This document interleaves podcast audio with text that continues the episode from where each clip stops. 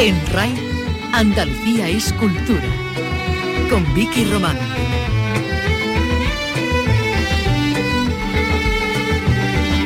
Saludos, muy buenas tardes. A pocas horas de un estreno musical no muy habitual como es el estreno de una zarzuela dedicada además a un artista andaluz, una parte de nuestro patrimonio cultural como es el pintor Julio Romero de Torres. Una zarzuela con el título evocador de Patio de los Naranjos que se enmarca precisamente en las actividades con las que se está celebrando el centenario de los patios cordobeses. Ese estreno musical abre nuestro tiempo para la cultura en el que en un día en el que en el Museo del Prado ha sido, el Museo del Prado ha sido escenario de un encierro, de una protesta ante las meninas. En el Museo Picasso Málaga se acaba de abrir al público ya hoy la muestra del fotógrafo húngaro Brasay, con las imágenes del París que vivió y que recorrió junto al artista malagueño y sobre la que nuestro compañero Barto Martos ha hablado con el sobrino del famoso fotógrafo. Lo vamos a escuchar esta tarde, en la que también nos visita una joven y ya premiada escritora y filósofa, Sara Barquinero, que nos trae la novela Estaré sola y sin fiesta, el relato de una mujer joven, como ella, que indaga y sobre todo imagina aspectos de la vida de una desconocida, obsesionada con un amor que no responde a sus requerimientos. Una mujer sola, que aguarda al amante y que la protagonista buscará casi tres décadas después, viviendo así su propia obsesión con esos seres anónimos de los que casi nadie sabe nada, ni ella misma. Y no nos va a faltar tampoco ni el cine con Paco Gómez Zayas, con una de cine negro de mediados de los años 50, ni tampoco la música, con un artista con quien va a charlar Carlos López. Buenas tardes. Hola, buenas tardes, exactamente. Pues sí, con el cantador gaditano Ángel Pastor que nos presenta su último trabajo, un EP de versiones titulado Serenito, es decir, como el mítico tema que ya grabará Camarón. Bueno, pues con todo eso y con la realización de Ángel Rodríguez y con la producción de Rey Angosto, empezamos. En RAI, Andalucía es cultura, con Vicky Román.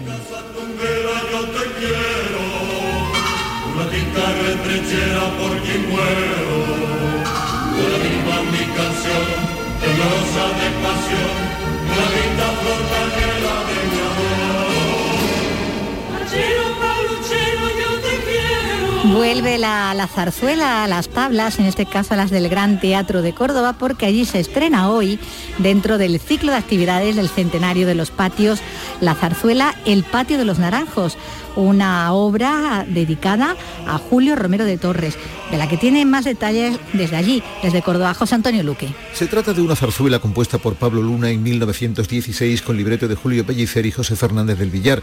Se subtitula Sainete de Costumbres Cordobesas y fue dedicada a Julio Romero de Torres. Ha sido recuperada por la Delegación Municipal de Cultura y Patrimonio Histórico, por lo que estamos hablando prácticamente de un estreno. Auxiliadora Belmonte dirige la Escolanía Cajasur. Seguro, bueno, podríamos decir un reestreno, esto sí, sí que podríamos decirlo, es un lujazo esta recuperación y de verdad que merece mucho la pena eh, porque la música es preciosa, luego no es una zarzuela extremadamente larga, es muy amable para, para poder eh, ir al teatro y, y disfrutarla. La representa la Orquesta de Córdoba dirigida por Carlos Domínguez Nieto y cuenta con cantantes y coristas del coro Cirviar y la Escolanía Cajasur.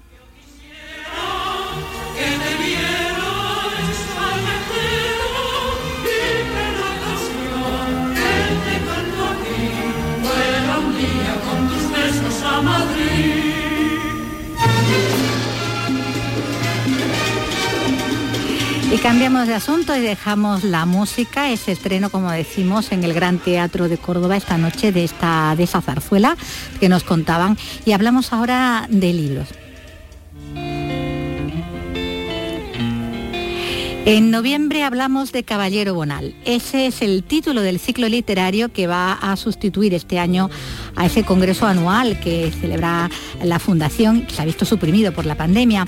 11 escritores, críticos y periodistas van a ofrecer ponencias y mesas redondas todos los martes y jueves de ese mes de noviembre. Entre otros van a estar Soles Japón, Velázquez Gacelu, Fermín Lobatón y además van a participar alumnos de cuatro institutos de la provincia.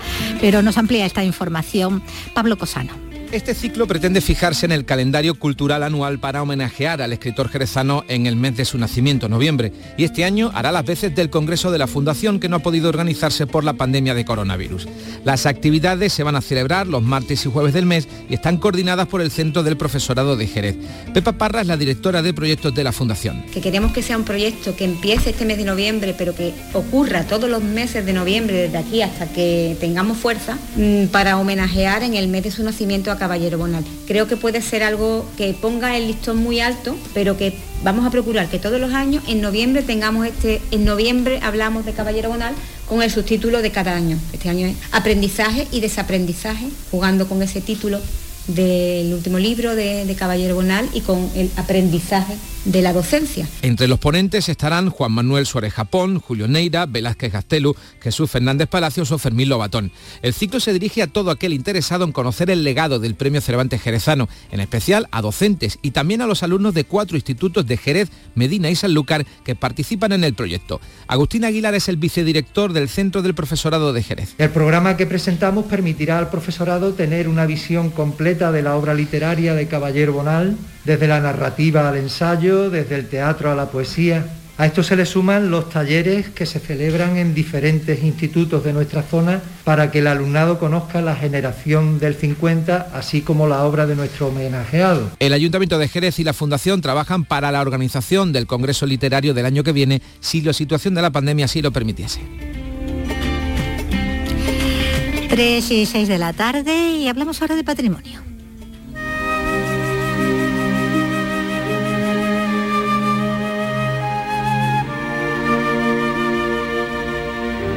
Porque se celebran a lo largo de todo este mes las Jornadas Europeas de Patrimonio y en Granada visitas guiadas por personas con síndrome Down, exposiciones táctiles y visitas sensitivas para personas con discapacidad visual o auditiva son algunas de las actividades que se van a incluir en esta edición. En estas jornadas, que como decimos se celebran a lo largo del mes hasta el 30 de octubre y lo hacen además bajo el lema Patrimonio accesible e inclusivo. Tiene los datos Susana Escudero. La programación se centra en los días 22, 23 y 24 de octubre, con un total de 20 actividades libres y gratuitas. Junta de Andalucía, Ayuntamiento de Granada y Universidad, junto a Granadaun y la ONCE, colaboran en estas jornadas que incluyen talleres, visitas guiadas, visitas teatralizadas, conferencias y conciertos. Habrá una visita sensorial a los jardines del Generalife y otra a los monumentos andalusíes, visitas guiadas por personas Down al Cuarto Real de Santo Domingo, abrirán sus puertas el Hospital Real, la Madraza o el Jardín Botánico, entre otros espacios patrimoniales, y todo ello con un marcado carácter inclusivo, como destacaba el delegado de Cultura Antonio Granados. Con una referencia, con una bandera, igualdad, integración, inclusión y sobre todo solidaridad, intentando abrir todas las actividades que podemos a efecto de que bueno, pues toda Granada, todos los ciudadanos, todos los turistas, eh, todos los vecinos que se quieran acercar de Granada o de provincia pues puedan disfrutar. También habrá en la provincia una visita a la iglesia de la Encarnación de Almuñécar por el cuarto centenario de la muerte de Ambrosio Vico, maestro mayor de obras del Arzobispado de Granada. La música correrá a cargo del trío Babalú el viernes y sábado en el Campo del Príncipe y en el Paseo del Salón respectivamente, y también habrá música gospel el domingo a mediodía ante la Capilla Real. Nuestro patrimonio artístico, como vemos, más accesible para, para, todos. Y a finales de año, la ciudad de Córdoba va a tener inventariado también todo su patrimonio industrial, en este caso. Va a ser gracias al documento que elabora la Asociación para la Defensa del Patrimonio Industrial, en el que se detallarán los mismos y se van a marcar también las directrices para su conservación y, por supuesto, su puesta en valor. Mar Vallecillo.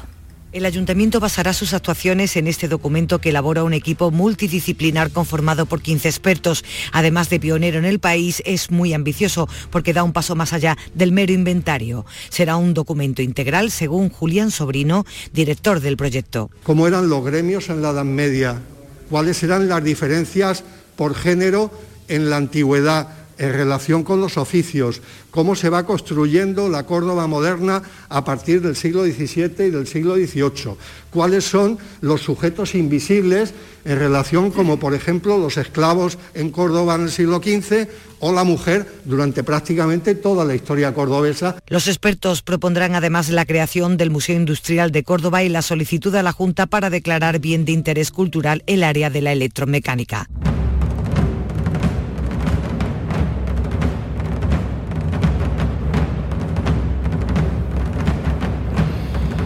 Pues estábamos hablando de, patrimonio y, también la actualidad judicial nos trae una noticia relativa al mismo porque la justicia ha archivado el proceso judicial contra la empresa Odisei, la que intentó quedarse con ese tesoro valorado en 500 millones de dólares expoliado a la fragata española Nuestra Señora de las Mercedes. Un tema hoy de plena actualidad debido a esa serie La Fortuna del director español Alejandro Amenábar. Susana Torrejón.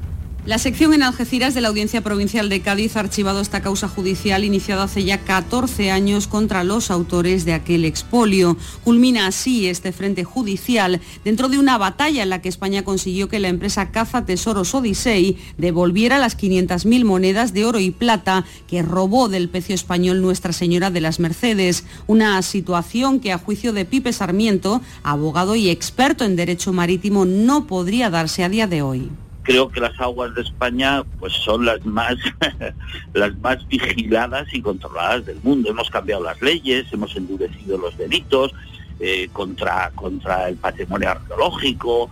El tesoro se conserva en el Museo Nacional de Arqueología Subacuática de Cartagena. En RAI, Andalucía es cultura.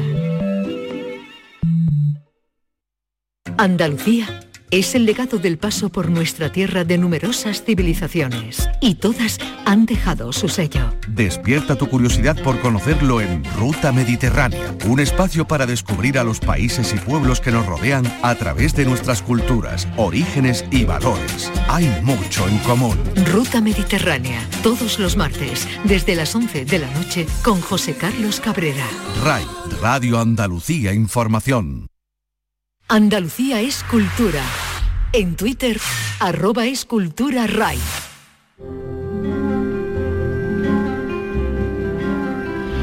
3 y 12 minutos, nos ocupamos ahora del arte. Decíamos antes que noviembre es el mes para Caballero Bonal en Jerez, octubre sin duda es el mes de, Picasso. La programación del octubre picasiano se va a centrar en divulgar la vida y la obra del artista malagueño para dar a conocer aspectos y episodios novedosos de su biografía. Charlas, conferencias y exposiciones se organizan desde mm, pasado mañana, desde el día 21, para celebrar el nacimiento de Picasso en Málaga el 25 de octubre de 1881. Nos lo cuenta Rosa Rico. La casa natal de Picasso lucirá desde este jueves la instalación de las palomas de papel de colores en los balcones. El sábado 23 acogerá la primera charla en el auditorio. El 25 de octubre, fecha del cumpleaños de Picasso, será jornada de puertas abiertas y también es el último día para ver la exposición temporal o Rendezvous de Poets, Picasso y los libros. Las conferencias y las presentaciones de libros se distribuyen durante el mes de noviembre y una de las grandes apuestas es la nueva exposición temporal Vilató 100 obras para un centenario que se podrá visitar a partir del 8 de noviembre.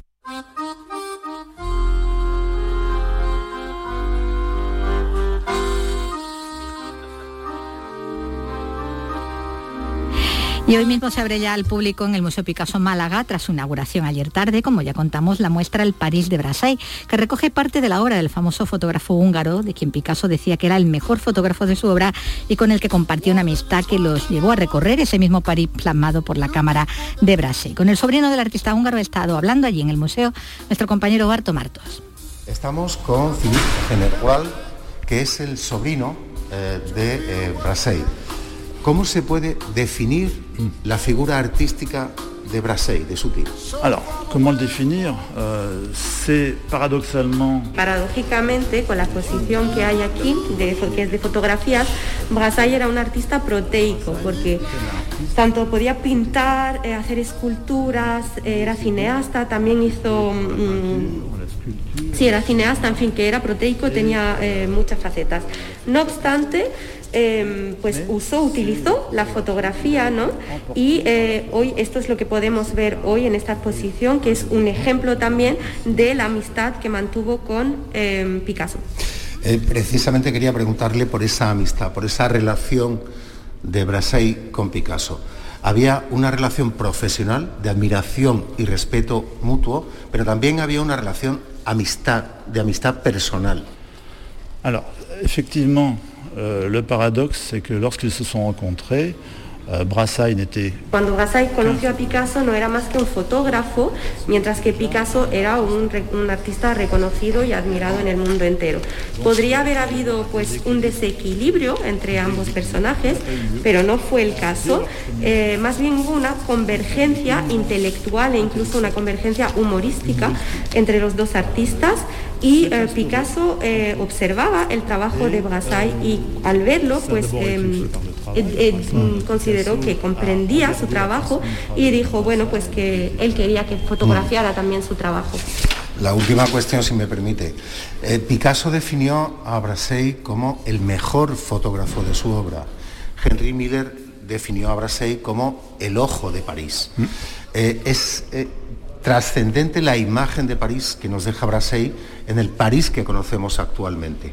Brassai a vécu dans un monde interlope, dans un Paris qui était le Paris de, des arts. Eh, Brassai pues se fotografió eh, esa época en el que París era eh, el París de las artes, en el que se recogían, se encontraban todos los intelectuales de la época y bueno, tuvo la suerte pues de, mm, de- de estar en contacto con todos los artistas e intelectuales de la época.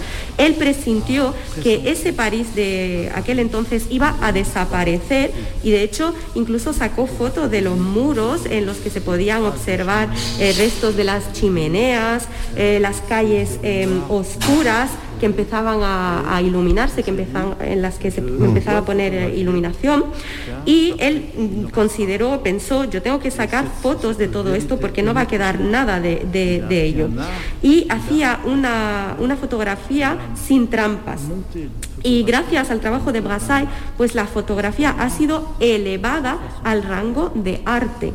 Eh, y mm, él considera que fue esta forma de trabajar la que alimentó el respeto mutuo entre los dos artistas, entre mm, Picasso y, y Brassai. L'anecdote faisait que en octobre euh, 1939, Picasso vient chez Pues Brassai. quería contar una pequeña anécdota que tuvo lugar en octubre de 1939 y es que Picasso fue a casa de Brassai cuando hasta entonces era más bien em, lo contrario que ocurría, que Brassai iba eh, a ver a Picasso. Y em, eh, además de las fotografías, pues este, Brassai, le enseñó también sus dibujos y fue entonces cuando Picasso le dijo que él pues estaba eh, trabajando, él eh, estaba explotando una mina de plata cuando lo que tenía era, una mina de oro, refiriéndose pues a sus dibujos. Fue, fue entonces cuando Picasso entendió pues eh, el valor artístico que tenía Brassai que no se limitaba únicamente a la fotografía, sino que llegaba incluso hasta las, pues, las artes nobles. Eh, Brassai y Picasso tenían ese amor por eh, las demás disciplinas, las demás materias, porque eran ambos proteicos. Y eh, pues tanto podían dibujar como eh, mm, esculpir estatuas, etc. Y en esta exposición, más allá de la simple fotografía, se puede apreciar pues esa relación que ambos y ese mutuo respeto que ambos tienen, bueno, que existe entre Brassai y, y, Picasso. Y es que además hay que recordar que Brassai también era escritor. J'ai une dernière remarque. Une dernière. Euh, les- nous avons présenté dans une vitrine un certain nombre de livres sur lesquels se trouvent des dédicaces Tienen un escaparate con unos libros que eh, Picasso, eh, eh, ¿cómo se dice? Dedicó. eso. Dedicó a Brassai. Y es que esta- esas no son dedicatorias eh, como las que conocemos en general, ¿no? Es que no son dedicatorias que, por ejemplo, valen dinero. No, porque el Picasso hacía esas dedicatorias para agradecerle a Brassai, pues eh, para, mm, darle las gracias a Brassai. Y em, pues entonces él pedía un libro, por ejemplo, en el que hacía un dibujito y em, después de un tiempo cogía otro libro y le hacía otro dibujito, ¿no? Y volvía a empezar. Era como una forma de expresar su respeto, ¿no? Y decirle pues que él valoraba esa amistad. Eh, por lo tanto, estas dedicatorias iban mucho más allá de la simple dedicatoria como la conocemos, ¿no? Philippe, merci beaucoup. C'est tout à fait normal. Moi, moi de même, merci. Bueno, nos ha acercado Barto Martos mejor a, a, esa exposición que se puede ver sobre el París de Picasso, el París de Brasé, en el Museo Picasso Málaga. Nos vamos ahora mismo al teatro y además a Cádiz. Porque Los Mapas Vivos es teatro, pero también investigación documental sobre un asunto de actualidad como es la turistificación de las ciudades. Pues esta es la obra de la agencia Solar Detectives de Objetos, que es una de las propuestas del FIT, el Festival Internacional de Teatro, para hoy en Cádiz. Salud, Botaro. Los elementos urbanos, su significado para la memoria y la vida cotidiana frente al turismo a gran escala que transforma las ciudades e incluso las pervierte. Los mapas vivos es el resultado de un laboratorio de teatro en el que previamente han experimentado vecinos de Cádiz, una creación de Chada Hilarios, Xavi Bobés y Yomi Oligar al que escuchamos. Trabajamos siempre a través de la memoria de los objetos, de las historias de vida que quedan un poco adheridas a los objetos, y hacemos teatro objetos documentales. Y, y, con el solar lo que hacemos es hacer esto en el territorio y residir por un tiempo en un lugar y a través de las historias de vida y las investigaciones que hacemos a, creamos una pieza in situ. Y un documental, sí el hilo de la luna de Esperanza Jorge Inmaculada Antolínez, hace visible el entramado cultural y económico sobre el que se asienta la trata de mujeres, en concreto entre África y Europa. Y del teatro nos vamos a ir al cine en unos minutos, pero antes tenemos una cita con una autora y su novela.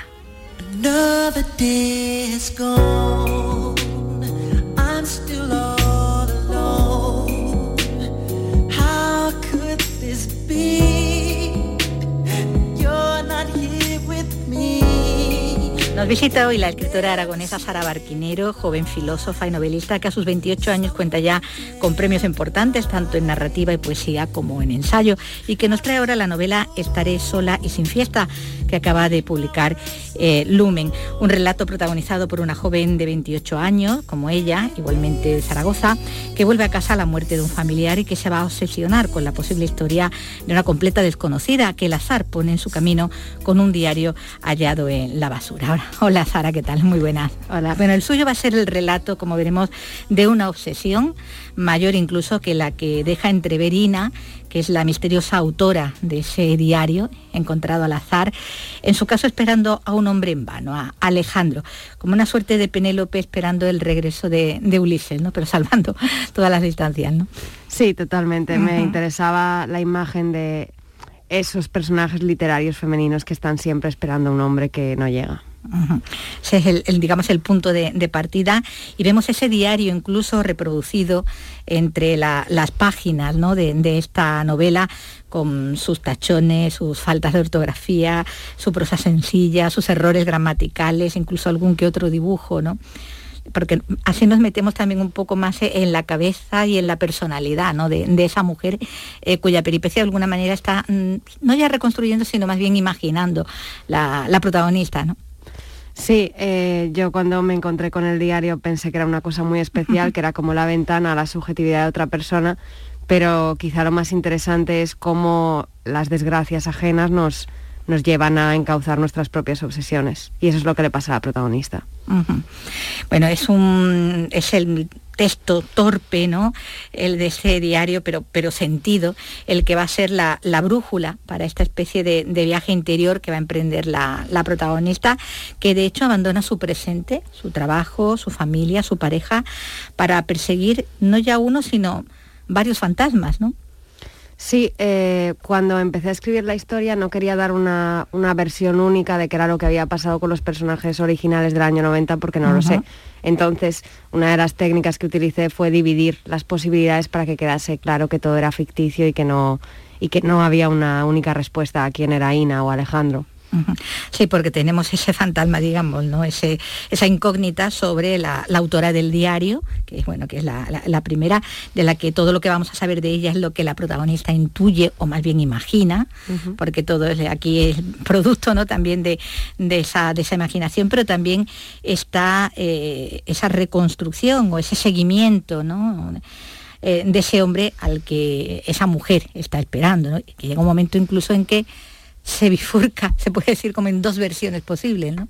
Sí, eso. Eh, para no dar una única respuesta a quién pudo ser Alejandro, decidí hacer como dos líneas y aproveché cada una de las líneas para mostrar mm, dos tipos de formas de amar. Una que tiene que ver más con, digamos, aquel hombre canalla del que no se puede esperar nada, y otra en la que parece que el amor puede ser el destino o la felicidad.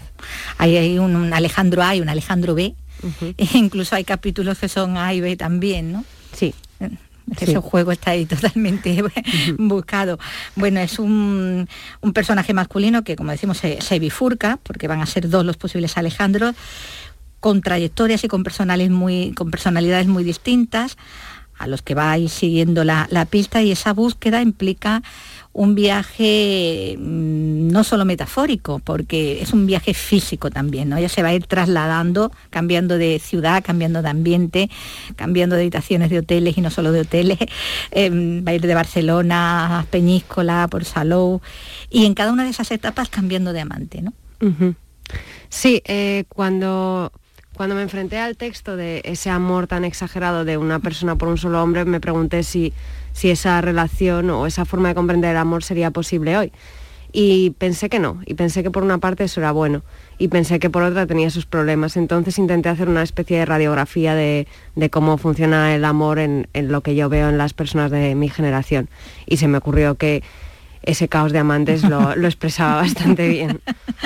Sí, bueno, son amantes más o menos esporádicos que pueden salir de, del Tinder como de un bar de, copas cuando una ya se, ha pasado totalmente de, eh, de, frenada y a los que mm, curiosamente ella va a poner al corriente enseguida, desde el minuto uno, de esa búsqueda que, ha emprendido como si necesitara compartirla, no sé si compartirla o que la entendieran o, no sé qué es lo que busca realmente con ese ponerlos al corriente enseguida, sin conocerlos a muchos de ellos, eh, de eso que ella persigue, ¿no? Que ella sabe. Yo creo que lo que pasa ahí es que es mucho más fácil contarle las cosas que más que te preocupan a un desconocido que a un conocido. Y en ese sentido, como no puede compartirlo ni con su primer novio que aparece en la novela, ni con sus padres, ni con sus amigas, pues bueno, es como ya que nos hemos encontrado, pues te vas a comer toda la historia. toda mi historia. Bueno, lo que sí se aprecia es esa necesidad de la protagonista de hacer algo que no sé, que venga a sacudir un poco su vida en el momento en el que la conocemos, ¿no? Al comienzo de, la novela, porque está insatisfecha del trabajo, de la relación que mantiene, de ese novio que decimos que siente casi impuesto, no se le ha impuesto a nadie, pero parece como que las circunstancias o la, propia, la propia marcha de la vida, parece que la coloca en ese momento en el que tiene que dar ese paso, ¿no? Vivir ya, ya con él, pero que le estorba y del que de algún modo ella huye. Y es el aquí el que espera, ¿no? Curiosamente aquí se invierten un poco los papeles, ¿no? Es el que está esperando la llamada, que ella dé una señal, que ella se ponga en contacto, que, que, le eche cuenta, ¿no?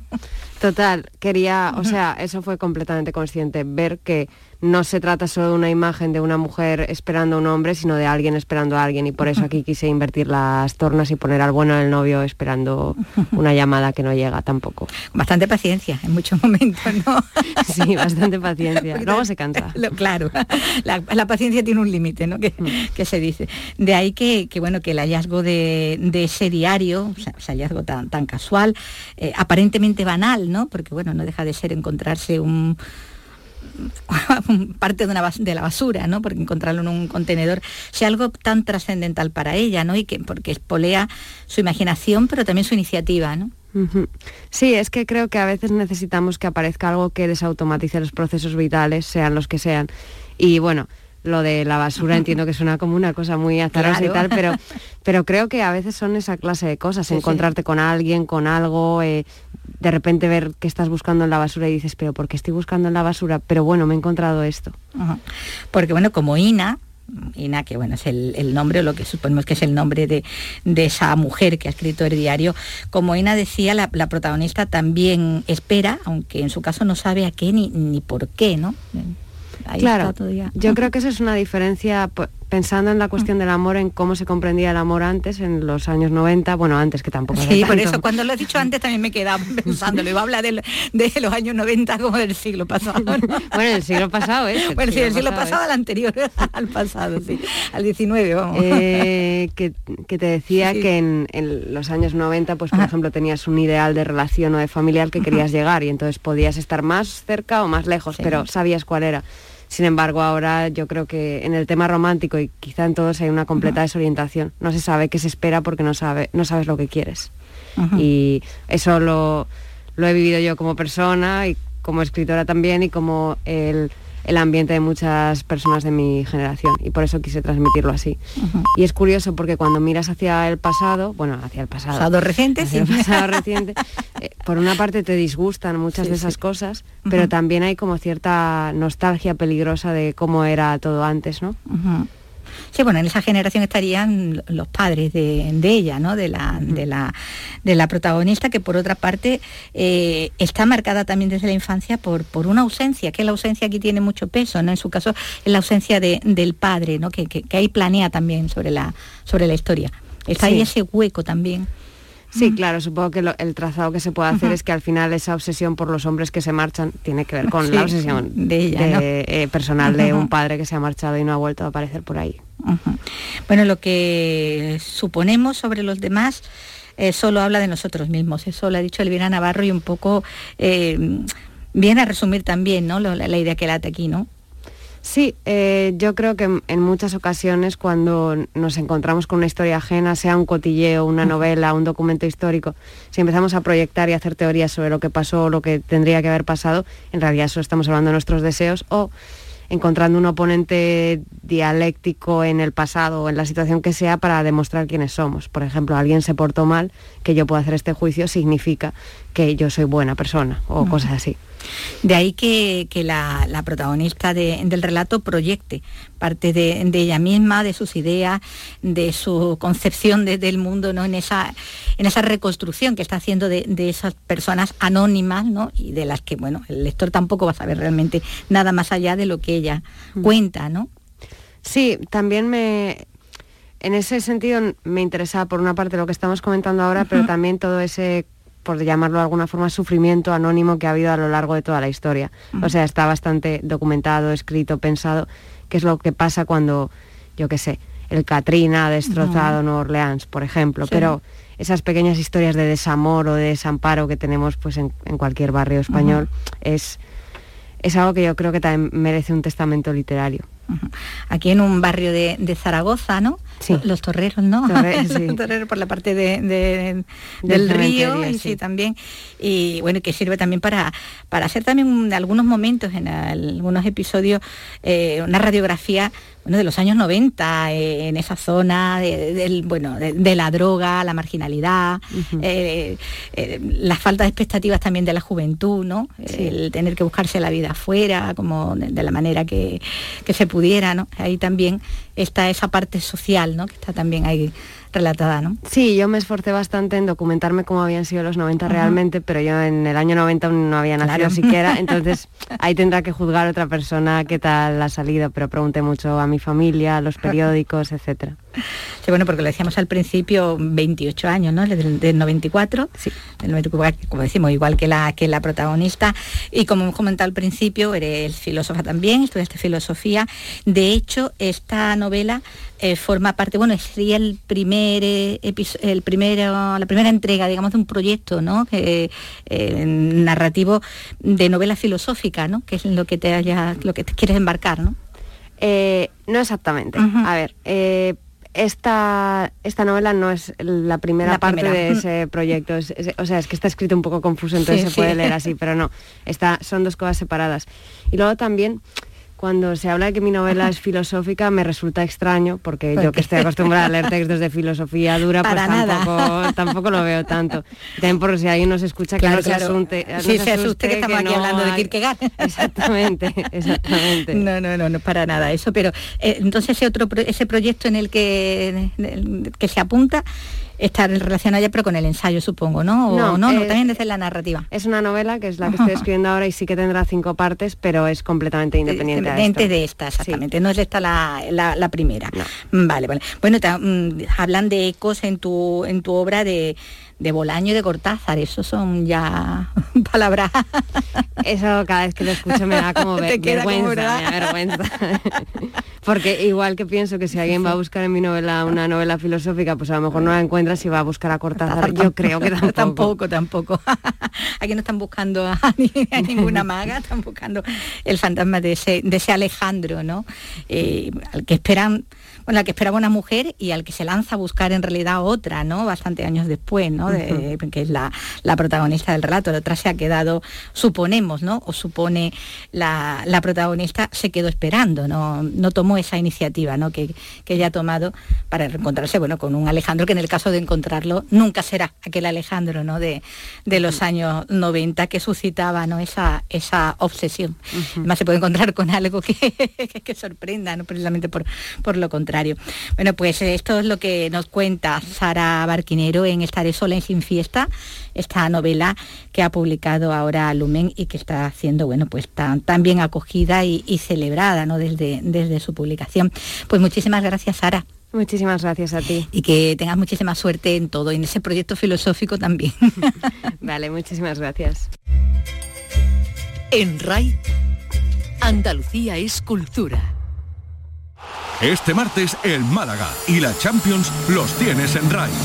El Málaga visita al Huesca en jornada de Liga Intersemanal de Segunda División. Te lo contamos en directo y también desde las 9 los partidos de Liga de Campeones. Shakhtar, Donetsk, Real Madrid y Atlético de Madrid, Liverpool. La gran jugada de RAI. Este martes desde las 7 menos cuarto de la tarde con Antonio Rengel. RAI, Radio Andalucía Información. Apoyan el quicio de la mancebía. Miraba encenderse la noche de mayo. Pasaban los hombres y yo sonreía. Retirada de los escenarios desde hace muchos años, nos ha dejado a los 75 la cantante Concha Márquez Piquer, Conchita en sus inicios, marcados ya por sus orígenes como hija y heredera artística de la cantante Concha Piquer, doña Concha, hija también de torero y ella misma esposa de torero primero y de actor de cine después. Charo Jiménez nos recuerda al artista de ojos verdes. Como hija de doña Concha Piquer estaba destinada a pisar los escenarios, pero a pesar de su talento, que muchos dicen que no superaba el de su madre, no tuvo suerte para hacerse un hueco en el mundo de la copla. Su vida siempre tuvo un lugar de privilegio en la prensa rosa por ser sus padres quienes eran. Su padre era el torero Antonio Márquez y por casarse con 16 años con Curro Romero, con quien tuvo dos hijas, una de ellas fallecida en un accidente de tráfico. Ella misma nos contaba en el programa de Canal Sur Lo que yo te cante, por qué no triunfar. Lo que pasa es que fue mi vida familiar la que me hizo estar como el Guadiana. Aparecía y desaparecía. Mi matrimonio primero no, no me dejaba curro realmente bien eh, dedicarme a la canción, dedicarme a, a mis... eh, quería solamente mis labores de mi casa. Y lógicamente aquello pesaba, mis niñas eran muy pequeñas, hasta que lo decidí fue muy difícil y el público se despistaba. Tras divorciarse de Curro Romero, se casó con Ramiro Oliveros, con quien tuvo su hija Iris. En España era conocida como Conchita Márquez Piqué y estaba muy bien conectada socialmente. Al bautizo de su primera hija acudieron actores como Jules Brindner o Audrey Hepburn y cultivó la amistad con artistas como Picasso o García Márquez, de quien dicen que se inspiró en ella para uno de los personajes del amor en los tiempos del cólera. Ojos verdes,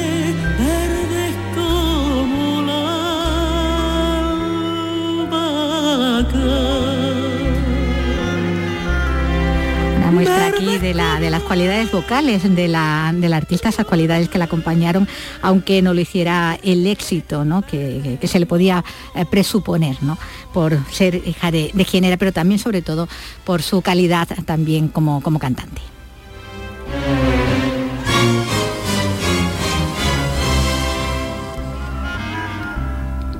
Vimos desde el cuarto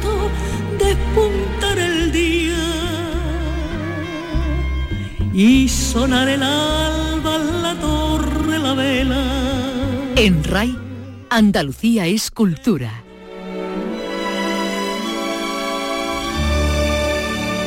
Y ya sí nos vamos a ir a- al cine porque tenemos esta noche cine clásico en nuestra tele, como nos va a contar Paco Gómez Zayas, hoy con una de cine negro, agente especial. Ha gastado usted 18.600 dólares en los últimos seis meses investigando tan solo a un hombre, a uno solamente. Brown no es un hombre, es una organización. Necesito dinero para pescarlos. Mire, teniente, no tengo nada contra su persona, le admiro. Es demasiado listo, pero no es culpa suya. La cuestión está en qué explicación puedo dar para justificar una cantidad como esta. Es la mayor organización mafiosa que hay en el mundo. Pretende secar un pantano con una cucharilla. No llevan libros de contabilidad. ni Bueno, pues ahí estamos escuchando esa discusión entre el jefe eh, de, de policía y ese otro inspector, al que da vida Cornel Wilde, el protagonista de, de esta historia de eh, agente especial, de la que bueno ha venido a hablarnos un día más Paco Gómez Zayas. ¿Qué tal? ¿Qué Hola. tal? Hola, buenas tardes. Bueno, ahí están discutiendo por el tema del dinero, ¿eh? porque qué Sí, costoso porque- resulta una investigación. Exactamente, porque sí, en teoría se dice, claro, la policía está para defender al ciudadano, para proteger y para, y para perseguir a los más que posibles delincuentes, pero claro, todas esas cosas necesitan dinero, sobre todo cuando el que está, eh, el que delinque eh, está bien pertrechado y tiene mucho lo tiene todo muy atado. y, y tiene como una especie como de muralla en torno a él que no es fácil eh, traspasar. Agente especial va de eso, es una película muy de personajes. Bueno, es- si no es una obra maestra, se le acerca mucho Sí, sí. o se le parece mucho. Es una obra del género negro, me refiero. Agente especial está dirigida por Joseph Luis, que cinco años antes había hecho es así que una obra maestra indiscutible que es El demonio de las armas. Y en este caso concreto, pues nos lleva de la mano de Oscar Wilde. o de- O de no, Cornel perdón, de Wilde. Cornel Wilde. Estaba uno pensando en, los muchas literatos, cosas a, sí. a la vez. De, de la mano de Cornel Wilde a, a ver cómo se puede llegar, cómo eh, se puede hacer que esa muralla que yo decía antes no sea inexpugnable.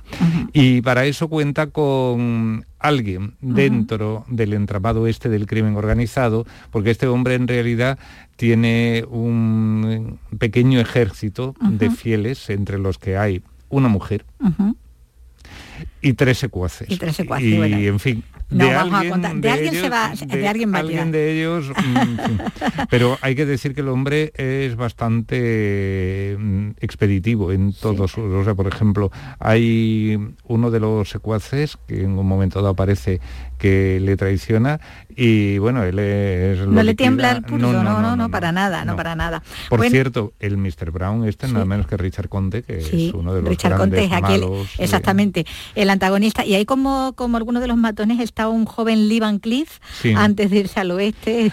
Además, haciendo es que, como ya te he dicho, es una película muy de personajes, porque una de las cosas que más le gustaban a, a Joseph Lewis es adentrarse en la psicología de los personajes. De hecho, El demonio de las armas eh, se Ya puede ver hacía, también como una especie como de eh, investigación sobre eh, la fascinación que ejercen en determinadas personas, sobre todo en los muy jóvenes, eh, las armas.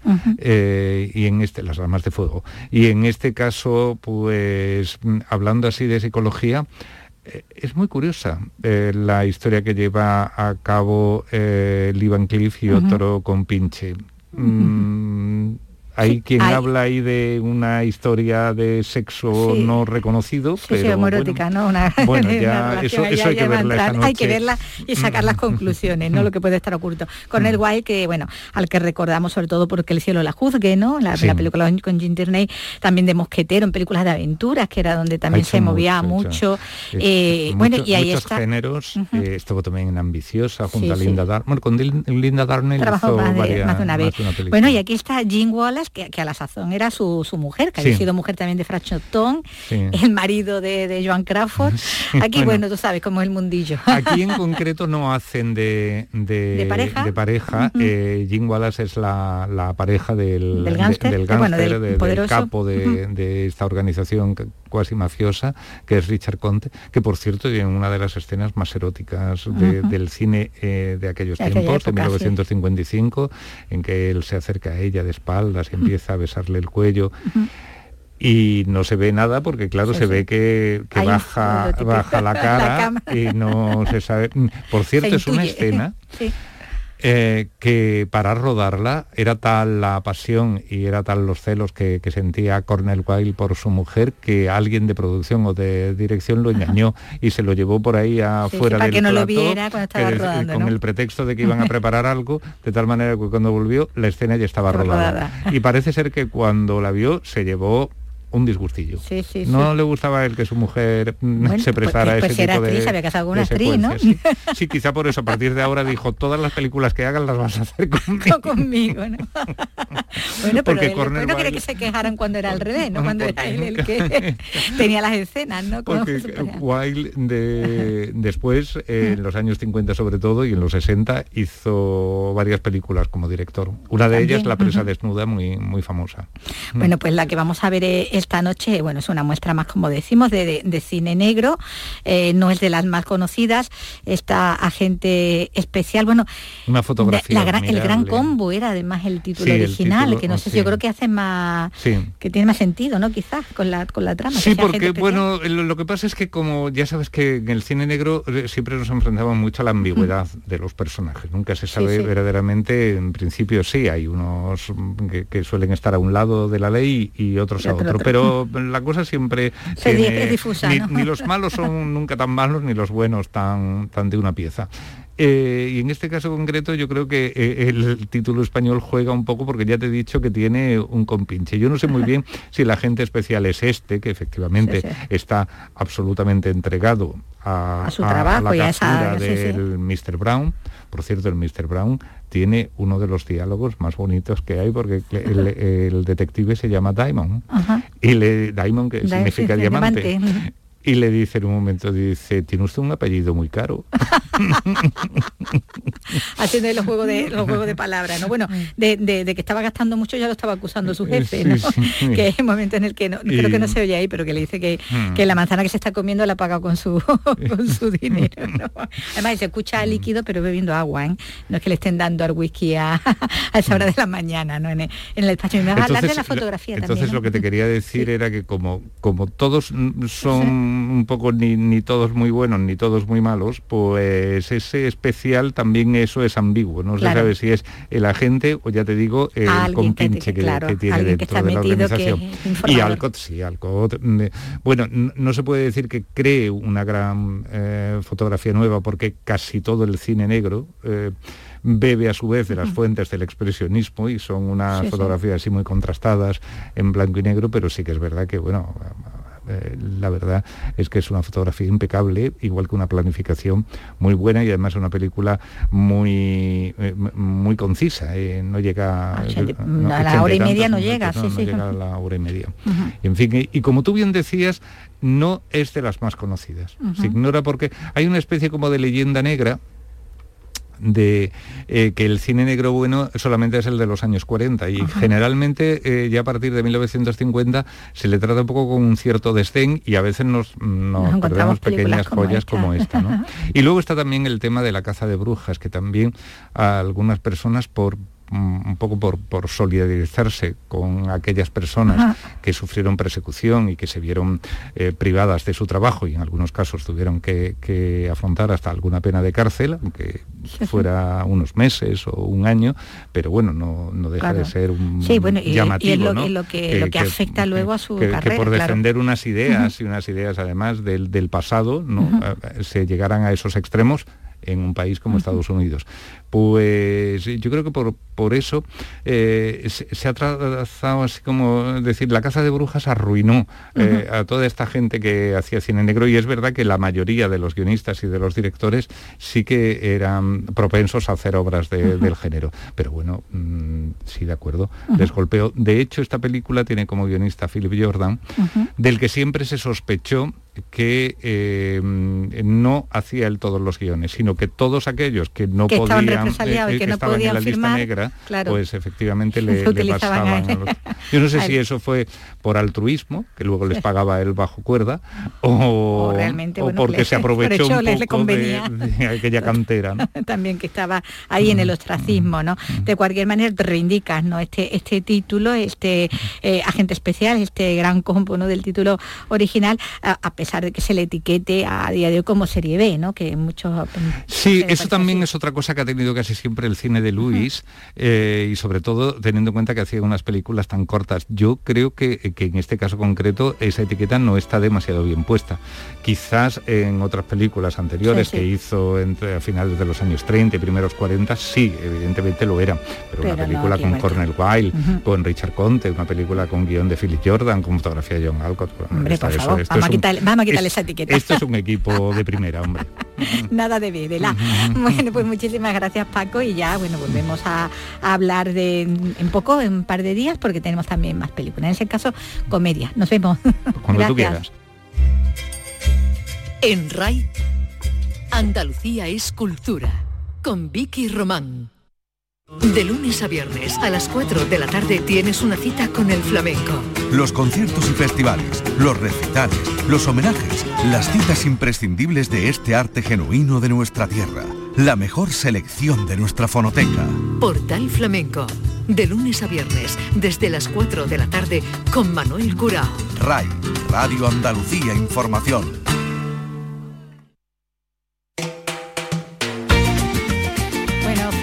Que sabe mucho también Carlos López, que vuelve porque nos vamos a ir despidiendo ya con música.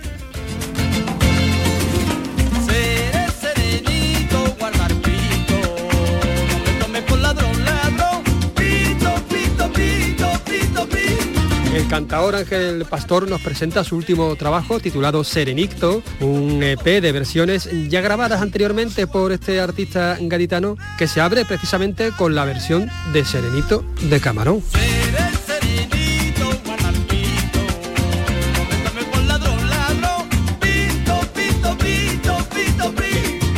Buenas tardes Ángel. Bueno, he dicho de versiones, pero la abres con con la versión de Serenito que no habías grabado anteriormente, ¿no? Bueno, sí, esta versión, buenas tardes ante todo, esta versión fue un tema eligiendo para hacer single con mis productores Diego Magallanes y Paco Ortega y lo decidimos por hacer Serenito, que era un tema muy bonito de Camarón y que estaba, digamos, en el olvido.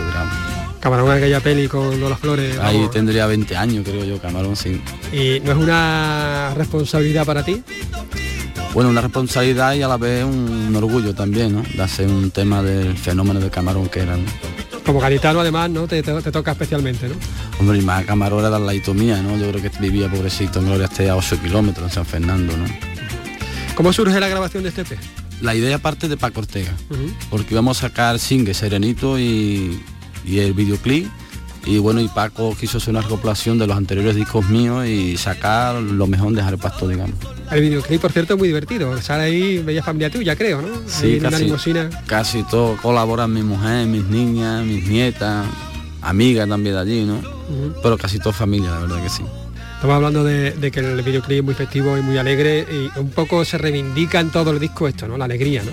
Hombre, en los tiempos que corren, ¿no? Y lo que hemos pasado y todo, ¿no? Pues yo creo que es un tema muy bonito para que lo escuche la gente, ¿no? Y le alegre por lo menos un poquito la mente, ¿no? Del disco encontramos la rumbita del pastor, Yali Yali, Anda caminando, un ratito de fiesta, el Mami Blue de los Pop Tops de 1971, un tema en inglés y de hace 50 años.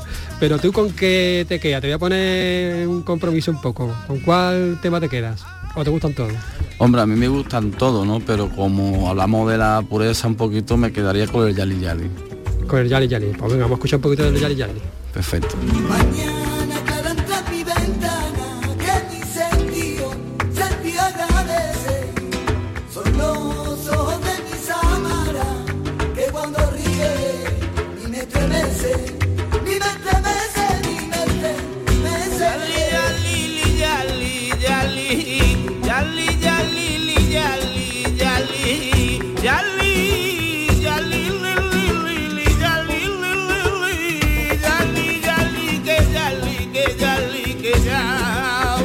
Bueno Ángel, volviendo un poco al tema terrenal, parece que se relajan las restricciones.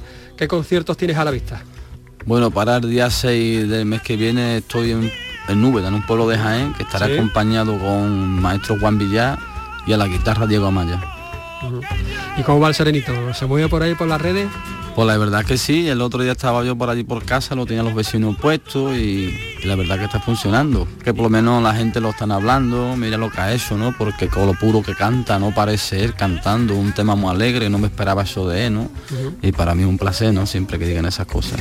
Hay como una especie de, de renovación otra vez de, digamos, de la rumba, de estos sonidos como más alegres, más abambinados, si me permiten la, la expresión. Sí. ¿Tú por qué crees que, que ocurre esto? La gente tiene como necesidad ¿no? de, de divertirse un poquito. ¿no? Hombre, porque casi todo es lo mismo, tango, bolería, fandango y soleá, y cuando saca temita así, un- uno que canta puro flamenco así, ¿no? Pues sorprende mucho, ¿no? Un tema tan alegre, tan bonito y que no desespera tampoco.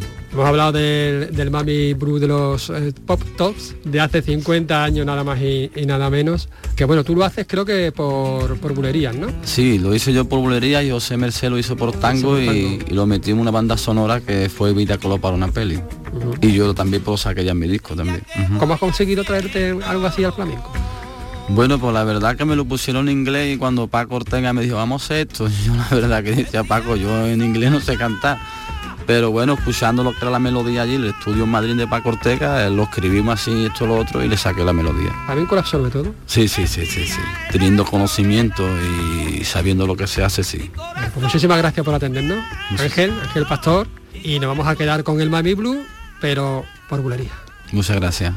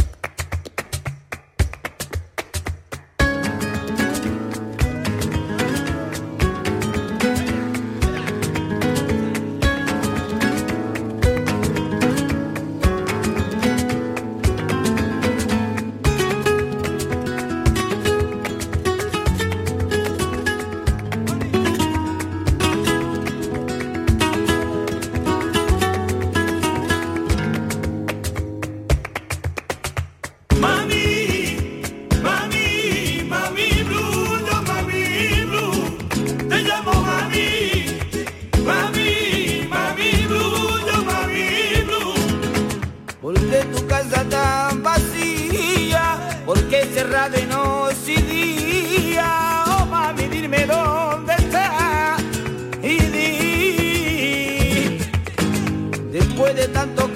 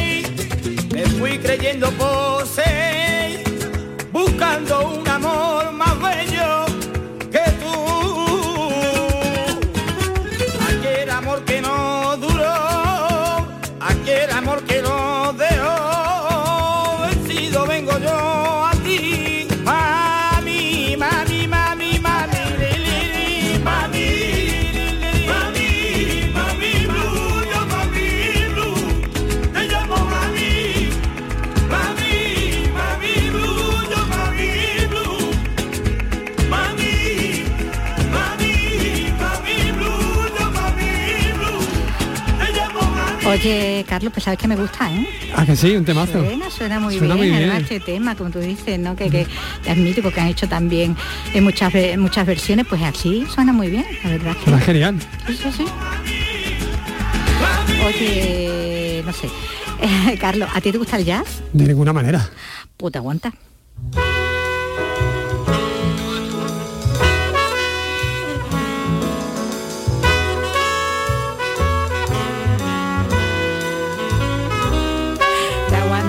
Te, aguan- te aguantas, digo, porque, bueno, en la despedida, en los minutos finales, eh, y mirando la- las efemérides, teníamos Sí. reciente la de Howard Shore, el compositor de sonora, iba a tirar por ahí, por la banda de- del Señor de los Anillos, pero hecho nombre, ¿no? Ya hace un poquito de, de, de Wynton Marsalis. ¿no? que acaba de cumplir los, los 60 años, aunque tiene esa, esa cara siempre tan, tan juvenil, de, de artista precoz, como ya, ya lo era, trompetista eh, que ya con 18 años estaba tocando con al menos con Art Barkley y, lo- y los Jazz Messengers, este músico de, de Nueva Orleans, hijo y, y hermano de, de músicos, que alcanzó bueno el prestigio internacional ya en los años 80, Sí, en sí, los- sí. entonces, muy, muy joven como decimos, y que pues bueno, se ha ido, se ha convertido en uno de los músicos más destacados en la escena jazzística de los últimos 25 años. Así que celebrando lo- los 60, que acaba de cumplir, todavía le queda para la edad de jubilación, pues ni más los músicos de jazz, que no se jubilan nunca parece, ¿no? Que los ves Por con supuesto, 80 como, años como los buenos rockeros. tocando en el, en el escenario y de festival en festival. Por cierto, iba a poner otro otro tema, Mendigur- Mendigurrosa Ujú. eh, Swing, que había compuesto en una de sus estancias eh, en el Festival de Jazz de, de Vitoria, de que la verdad que sonaba muy eh, con mucho ritmo, ¿no? Pero nos vamos a despedir mejor con, con este otro tema que nos ha elegido Ray. Raya Angosto, este primer tiempo, con el que llegamos al último ya de nuestro programa, porque así nos acercamos hasta el final. Bueno, pues con la trompeta de Winton Marsalis. Hay que aclarar que me gusta el jazz, ¿eh? que era Eh, broma, sí, ¿eh? que era una broma, sí, era un poco para darme el pie, que yo sé que a ti gustarte te gusta. Hasta la mañana.